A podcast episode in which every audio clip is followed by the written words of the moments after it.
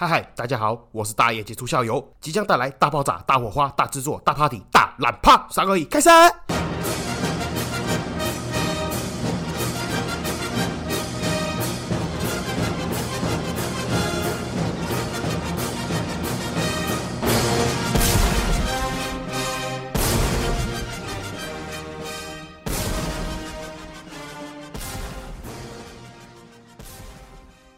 嗨嗨，这里是社会观察日记，我是大爷杰出校友，欢迎回来。好，今天真的要接续上一次的那个银楼老板不会告诉你的时间是 Part Two，这次真的是 Part Two，没有胡乱。上次是因为真的是要回答那个听众好朋友的疑问啊，没想到讲着讲着一路顺下去就拖到了二十几分钟，还讲不完，所以就也圆不回来的，当然就直接结束嘛。那这一次是真的就来讲这件事情。那一样在开头之前，先来分享一个小故事。这个东西真的是不讲。讲不快，干真的是前几天我超级火大。我其实我觉得我自认我的脾气已经很好了，我真的很少会破戒，然后在外面生气大发飙。但这次真的是太夸张。其实也是一样啦，就接续我前几集讲到的，你真的婚后啊，尤其是有小孩的生活，一般休假的时候就是去外面走走，带小朋友嘛，然后吃吃喝喝，真的不太可能会有像以前有什么看电影啊、唱歌的那种行程，除非你的小孩子已经比较大了嘛。那一样那天就是晃来晃去之后去星光吃饭，那因为刚好我们台中的星光最近开的橘色哦，他刚好来台中开分店，那小时候也没有吃过，然后朋友也刚好帮忙订得到，那就去吃看看。当然这个跟用餐都没有关系，餐点都很棒，然后橘色也很贴。心，还有顺便招待了一些东西，我觉得体验都很好啦，因为东西也很好吃，服务也很好。我小朋友吵闹，他们还有帮忙安抚，那所以用餐的体验都很开心。那直到也是吃完饭之后，我们因为一路吃完，差不多到要回家的时候，星光也刚好快打烊了。然后我们当然就到楼下拍个照，就准备要回家瞎了。因为他那个现在门口有那个虎年的吉祥物嘛。那最瞎的事情就来了，那时候因为刚好要打烊了，我们就到那个星光的那个右前门，就是那个老五后面的那个门要搭电梯，但是。这时候那个已经有警卫在站岗了，就跟我们说现在时间已经到了哦，右前门不能通行，叫我们去里面搭电梯啊。我想说，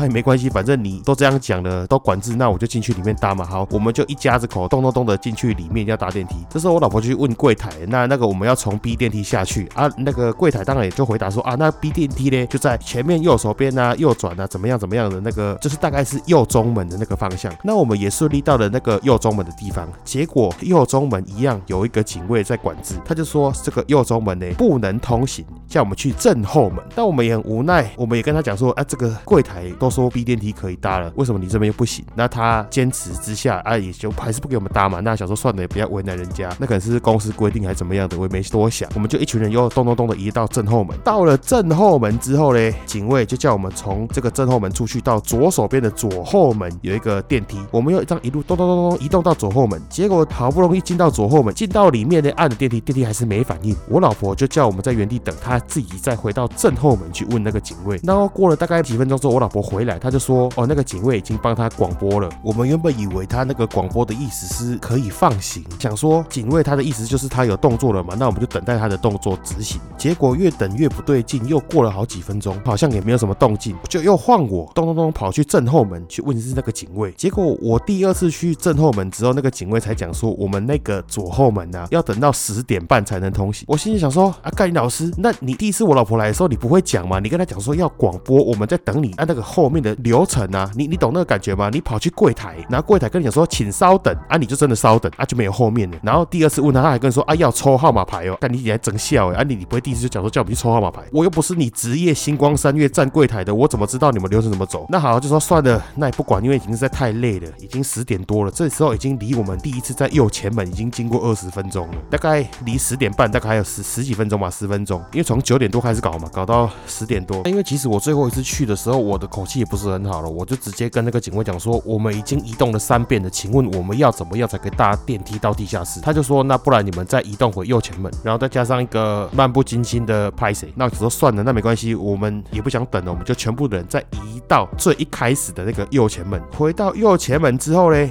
当然就是见到一开始最一开始那个阿北警卫嘛，那个阿北警卫就看到我就说，哦啊，原来就是你们刚刚到后门哦。我本来不想理他了，我只是觉得干你俩真的是很无奈，你们那个所有的工作人员态度很消极，然后也不会举一反三，就很像在踢皮球一样，就一叫我们往下一个门移动，下一个门移动，所以我不想理他了，我就看着他叹个气，我就要走了。结果这时候阿北又补了一句，啊，我刚刚不是叫你们走进去里面搭电梯，我干你俩，我就整个炸，你知道吧？理智线断裂，我就心里想说，干你俩就是因为你的关系，我他妈才绕了一圈，你好像还反过来觉得是因为我蠢，我就用重复的诊断全部上面的路程，就很生气，用台语跟他讲说，换了四个电梯，我换了四个电梯，我干破你啊，然后可能就是因为太激动，当场啦，所有的民众也好，那警卫吓到，那警卫就一直跟我拍死，我就也受不了，就算了，我想走。事后啦，我心里想说，哎干，你们那个星光的流程 SOP 也太瞎了吧，就是一个要搭电梯到地下室取车，啊，你们那个一个门丢给下一个门，下一个门再丢给下一个门，然后移动来移动去，移动来移动去，我搭个电梯大四十分钟，你们这个流程是不是要改一下？这个动线是不是要改一下？真的是莫名其妙。那那个阿北也莫名其妙，你知道吗？大概就是这个样子了。这讲起来哦，有点混乱啊。实际上，如果你看不懂的话，可以到我的那个粉丝专业社会观察日记的 FB 看一下，那个我打一个整串详细的文章，可能用看的会比较懂了，因为讲的哦可能是搭配语气的关系，有点乱糟糟的。反正大概就是我在星光三月结束行程要回家，要到地下室取车，然后要到右前门搭电梯呢，被赶到右中门，右中门呢被赶到正后门，正后门叫我去左后门，左后门又回到正后门，正后门最后再把我赶回去一开始的右前门。我搭了一个电梯，搭了四十分钟，搭到生气火大，大概是这样子。好，屁话扯太久了，那我们就开始进入今天的主题。银楼老板不会告诉你的时间是 Part Two 第三点开始讲。第三点的标题呢是只谈品牌价值，不说工资设计费高得吓人，这是它的标题。哦，它这个内文漏漏等没什么营养，其实可以不用听跳过了，但是我还是快速的带过一次。的内文呢写说，每条项链、耳环、戒指工钱不同，一般饰品与品牌金饰的公司也不同。以某日品牌卖出价一千三千五百五十元为例，在品牌店购买一点九两的黄金项链，价格为十四万八千八百八十元，但没有品牌的可能只要七万块。挂号三千五百五十元乘以十九，加上数千元的工资，这个差距就是品牌业者所谓的设计费用。业者将品牌的广告宣传等行销费用算在售价上，但当你把金饰回收给业者时，老板只会计算黄金重量，并不会因为金饰有品牌就用高价回收，也不会把你之前付的工资设计费加上去。这部分呢，其实他说的是对的，只有一个部分一小部分呢有问题。它的重点就是在于两个，一部分是有品牌的金饰工资很高，第二部分是这种高工资的金饰卖回去给店家之后，它也是照实际重量称重回收而已。那就这一段呢，我分成两个部分来解说。我先说，我觉得那一小部分有问题的地方在于哪里？在于他说的这种高工资的金饰，哎，基本上是不会出现在我们银楼，会出现在哪里呢？会出现在百货公司。那刚好趁这个机会嘞，我就顺便解说一下一般通路贩售的金饰，除了我们银楼以外，还有哪些地方？就是百货公司嘛。然后网络拍卖，我说的网络拍卖不是指直播，还是那种网页式诈骗？我指的是那种像比如说陌陌啦，还是一些 PC Home 这种大平台。然后还有一个部分就是电视购物的部分。那我坦白讲啊，以一般百货公司的抽成，我印象中啦，因为我老婆她在生小孩之前呢，也是我们业内的同行，然后他是在其他通路贩售，不是在银楼。那就我自己的印象当中嘞，百货公司的抽成它是抽大概三十趴左右。这里的抽成三十趴不是指卖出去的净利三十趴，是指总额三十趴，这是个很恐怖的数字。然后再来电视购物嘞，跟网络平台嘞，我记得也是差不多三十几，到最夸张的好像有四十五趴左右。那当然羊毛出在羊身上嘛。那比如说像百货公司来说，一般都是大品牌，那它管销费用也高，他不可能会少赚，所以他只能把溢价的这部分百货公司抽的巨额抽成灌在消费者身上。那至于电视购物也好，网络平台也好，他们其实不光是抽成比较高的部分，还有再加上一个是假设消费者要退货换货，他们都因为会有挂保障嘛，比如说什么七天没有理由可以退换货，就算是损毁还是没有状况的亏损，其实是要有厂商吸收的。电视购物台本身不会帮你吸收这种费用。那一样回到刚刚我说的羊毛出在羊身上嘛，你这些费用厂商又要赚钱，又要给人家抽成，那怎么办呢？就是灌在消费者身上。那你直观的来讲，是不是会比较贵？对，会比较贵。但是换个角度来说啦，我觉得你说值不值得买，我觉得就见仁见智啊，没有说比较贵就不能买。因为当然每个人的消费取向不一定都是一样的嘛。这些不管是珠宝也好，还是黄金也好，都是人付给它的意义。那你要说贵，那卡地亚、Tiffany 更贵，但是人家的品牌形象有做出来，人家愿意花大价钱去买嘛。那你要说贵，那爱马仕包包更贵啊，它不过就是个皮而已，就是个动物皮。为什么可以一个包包卖五六十万？那劳力士贵不贵？它就是一堆零件，金属零件，人造的还是人造的金属零件？为什么可以那么贵？那就是它的品牌形象，它的附加价值有做出来。所以我觉得你要说百货公司、电视购物还是网络平台有没有比较贵？你如果直观的用材料、售价、工钱来算的话，一定贵很多。但你如果用他们，比如说给你的额外的附加价值，像是比如说良好的装潢嘛，漂亮的购物环境啊，那整齐的制服，漂漂亮的接待人员，点点点等的购物体验。其实总而言之，这个就像是一个嗯进口的矿泉水。那你要在 Seven Eleven 买，可能它一罐就三十五块；你可能你要在机场买，它可能就是一罐七十块。那你如果今天是到一个高级餐厅消费，那你途中你想要用餐的当下，你想要开那个进口的矿泉水，那可能就是两百。那你说这个东西有没有变？没有，它一样是那一罐同一个牌子的进口矿泉水。但就是因为你用餐的环境，你用在灌水的环境不不一样嘛，那那理当的收费方式就不太一样。我觉得这个没有所谓的谁对谁不对了，那就是看你自己的选择。所以我自己也知道，我坦白讲，我们银楼的定位就是专门否一些在意 CP 值的客人，因为我知道定位啊跟客群取向本来就不太一样，所以我从来也不会去攻击那些喜欢走百货公司买珠宝或黄金的客人，因为我知道他们要的跟我们给的东西是不一样，他们可能要的是那种高级感，那种好的购物环境体验。那我坦白讲，这个真的是银楼比较做不到。那我自己觉得啦，还有一点是这些年可能银楼被污名化、被丑化太久了。你像是网络上就是我们都在讲这个嘛，什么银楼老板不会告诉你的十件事情。那一般很多人在银楼的他的想象里面都是负面的形象，什么洗钱呐、不透明啦、黑店啊等等的啊、诈骗什么之类的。那相反，有一百货公司，大家可能会觉得比较有连接感、比较亲切感，毕竟他觉得百货公司不会骗你。那如果说你喜欢走百货公司买黄金或是珠宝的客人来问我们这种从业人员的话，我不会讲说什么百货公司的东西都不能买了，这个我觉得太好小了。我自己的良心建议啦，我会推荐你要么你就直上大品牌。所谓的大品牌嘞，是指像欧美那些，比如说蒂芙尼啦、卡地亚啦、宝格丽啦、范克雅宝啦、点点点等这种大品牌。那这部分又再分两个地方讲，一个是如果以 CP 值来讲的话，我自己会推荐呐，你如果要买大品牌的这些东西，那请你们麻烦去买它的热门款、经典款，千万不要去买那种单钻钻戒，或者是每个品牌都会做的款式，没有人知道它是什么牌子的那种东西。就是我自己的个性呐，我买东西我就是要让人家看得懂，你懂我意思吗？那钻戒它不像是手表，不像是包包，它有 logo 印在上面。你如果买一个六爪单钻的，或是四爪单钻的，那当然除了 Tiffany 以外啦，其实各大品牌都有做这种东西。那你又不可能在人家的面前秀你那个戒指的那颗 logo 给人家看，你懂你懂我意思吗？你比如说你买个卡地亚的单钻系列，那钻戒它可能是一般同样材质、同样大小、同样等级银楼价的差不多三到五倍的价格。那你拿出去，人家也不知道它是卡地亚，你不觉得很冤枉吗？你总不可能在人家的面前，然后把戒指脱下来说，哎哎，你管你管你管卡地亚呀，我卡地亚，我不是银楼买的哦，我卡地亚的，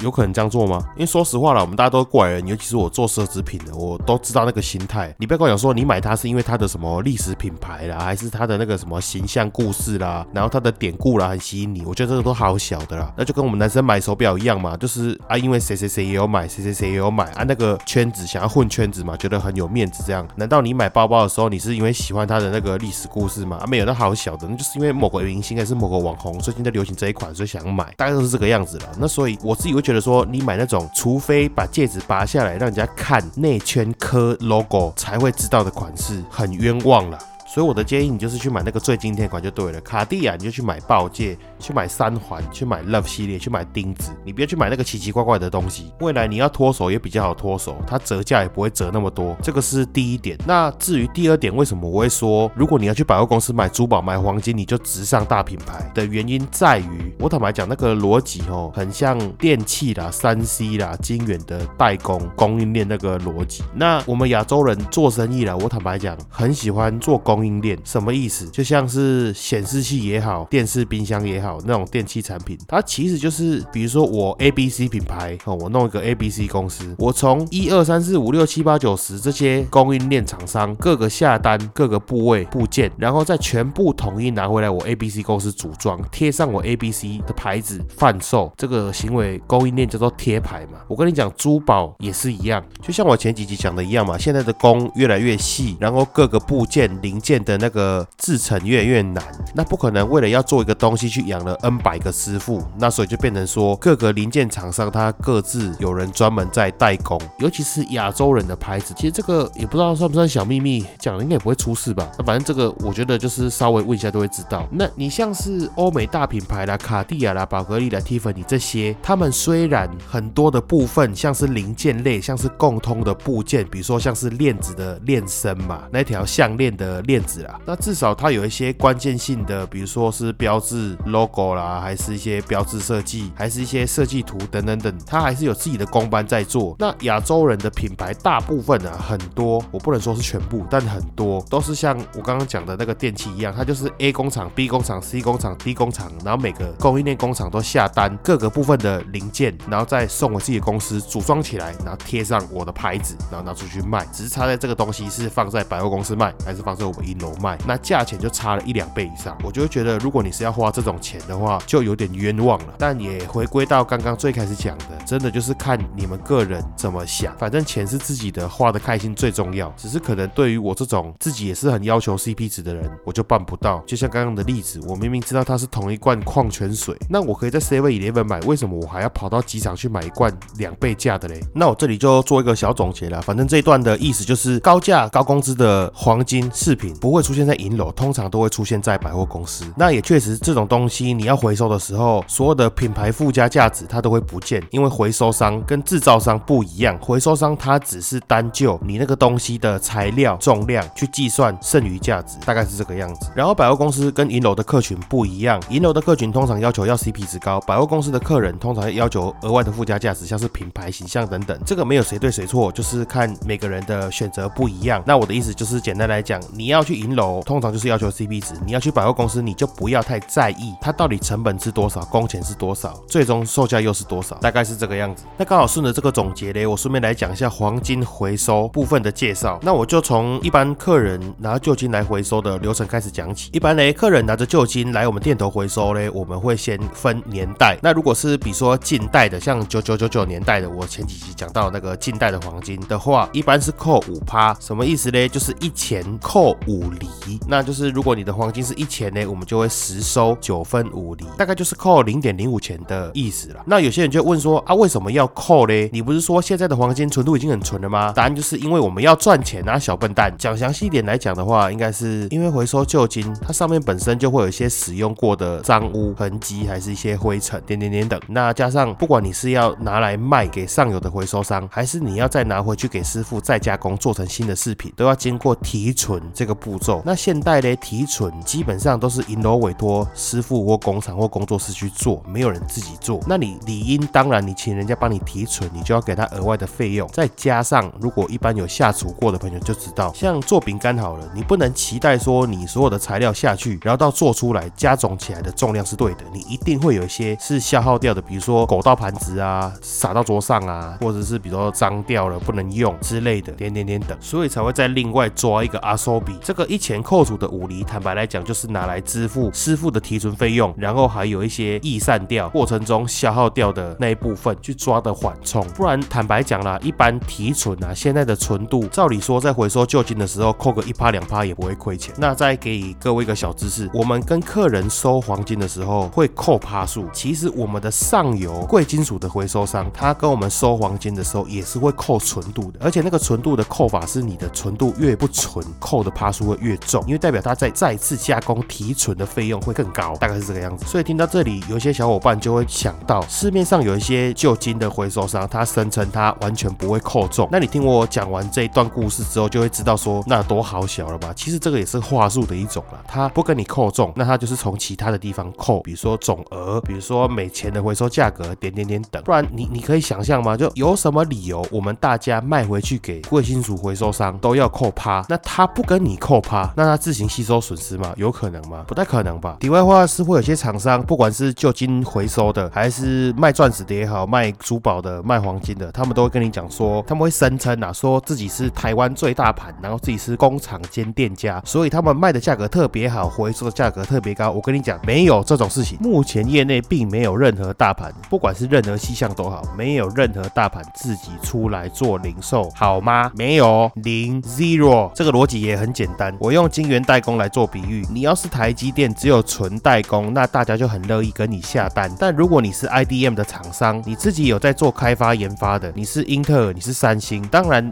跟你下单的人还是会有，但是他们多少会有顾虑，会有顾忌。坦白讲就是这个样子。你如果要大盘、中盘都做，又要兼做零售，那试问我们店家敢跟你配合吗？我们不就是在花钱壮大自己的敌人？那反过来讲，上游也好，中盘也好，他们要去做零售生意，当然利润比较高，但是它的量就很少。与其这样做，他不如直接跟店家合作，会来得快一点。还有一个重点原因呢，就是在于我前几集有讲过，因为银楼本身就是高投入的行业，但如果你每个部分你都要做，等于说你要压的成本就非常的高。这也是为什么银楼业会细项分的那么多的原因。好，那大概以上就是所有第三点的内容，其他的可能我一时间呢可能没有想到，我如果之后想到会再补上。那这一集就先这个样子，因为我看一下第四点啊，那个如果再讲下去啊，我我觉得会讲不完，可能这一集会讲到三四十分钟去，那就先这个样子哦。我马上接着就会继续录第四点，那就进入五星评论的部分。好，第一个我是珠宝大亨大业林老先生报道，开头是在问号问号，小心给你六颗星，是在说那个开头声音太大还是怎么样吗？哎，我记得我已经调整过很多遍。不过题外话，当初我会想到这个开头啊，其实是因为我小时候看过一个那个算整人秀吗？还算是节目，还算是电影？我记得它都是以电影形式出现的，叫做 Jackass。然后它就是基本上就是一群年轻人都在恶搞，就玩一些比较夸张的，啊比如说把那种你有没有看过古代那个刨烙之刑？你知道吗？就是把那个铁凹成一个那字的形状，然后烧红烫在人家的脸上之类的。他们还蛮屌的，他们直接就凹一个懒趴的形状，然后当场烧红烫在那个屁股上面这样子，或者是说一些坐在流动马桶里面，然后把流动马桶弹射出去啊，然后就整间都是大便这样。还是小鸡鸡上面套一个袜子，然后那个袜子做成像老鼠的形状，然后把鸡鸡放在宠物箱里面，然后宠物箱里面有一只蛇，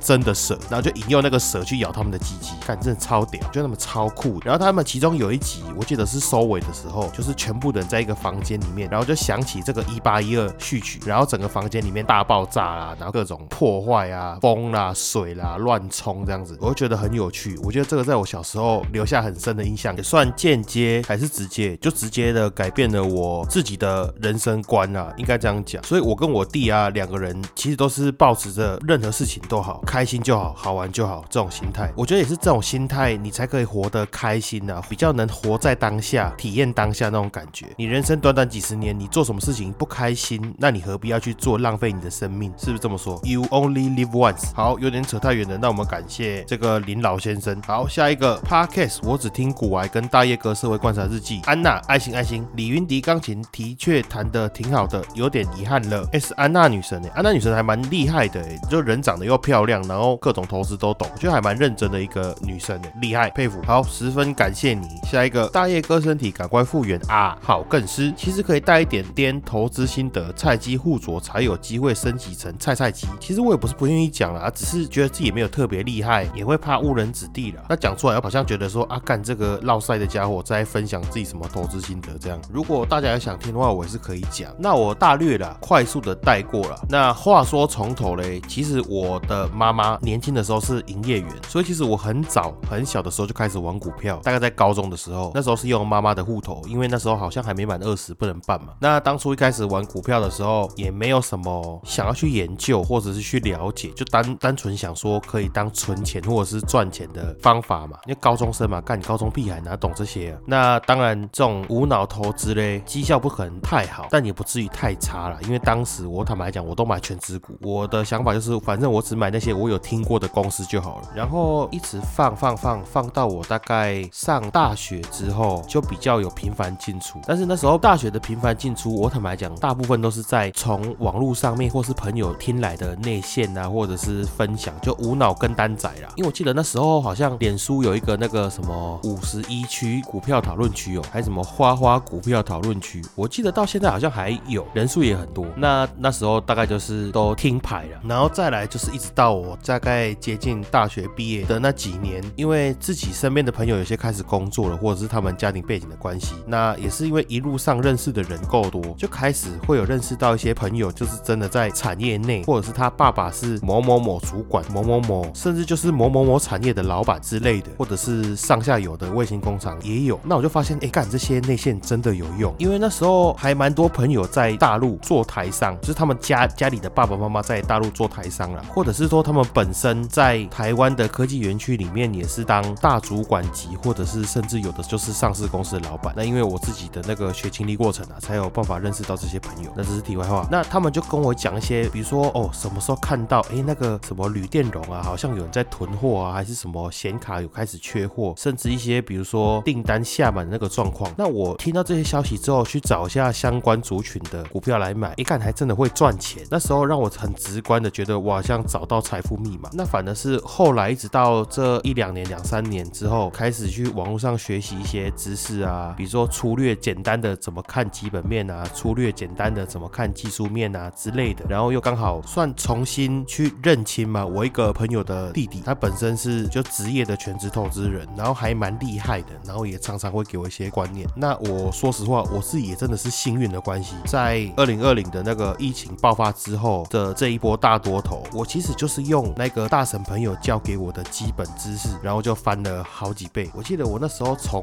因为这个节目上面也不要讲金额了，但是就是翻了整体算到现在的话，应该算十几倍应该有。那一开始其实本金也没有很小了，这样子。他其实我那个朋友教我的也很简单的逻辑，他就是跟我说，你就从趋势里面去找产业，然后你从基本面里面去找一个好的公司，然后这个公司嘞如果有突破或者是带量上涨有动能的，那你就追进去。那今天大盘很烂的情况下嘞，如果它破了十日线，你就出场；大盘很好的情况下，它破了五日线，你就出场，然后就严守停损，然后遵守纪律，就这样子，很简单，其实也没有很困难。然后我就照他的这个逻辑，然后去找了标的。然后去年嘛，你去看有动能的强的标的都那几只，事后也都是翻几十倍的。所以我觉得真的不是我我特别厉害，我就只是刚好搭上了那个大多头的便车。那所以当然也是在年中接年底那时候左右，动能有一段时间比较难用，常常拉一根就倒下去，或者是倒下去隔天又冲上来再倒下去，那阵子就是受伤惨重。再加上我自己也是凹单的，我自己凹单，其实我觉得我我可以体会，我觉得就常常人家就讲说，为什么亏损会砍不掉，就这样。你看它一直跌一直跌，越跌越多，你真的就会越来越难砍掉。那遵守纪律，我觉得还是有它的必要性性，就是避免你未来真的发现错的时候砍不下去。你当它在砍在跌两趴三趴的时候，其实很好砍。但你像我那时候跌到最惨，有一只股票有跌到五十几趴的时候，你就真的会催眠自己，会晕船，你知道吗？就是觉得干都这么烂了，那还会继续更烂吗？哎，答案是会，干真的是垃圾，大概是这样子啦。目前来说，股票的投资历程是这样。那其他就是比如说创业或副业之类的投资历程，如果有兴趣的话，我可以再分享给大家听，大概是这个样子啦。那我们一样感谢这个个好更师抛一个话题，让我水了好几分钟的内容。那其实我刚刚一边讲一边想度孤，我也不知道为什么，可能 废到笑。那就今天这一集先这个样子的，好，感谢各位周月。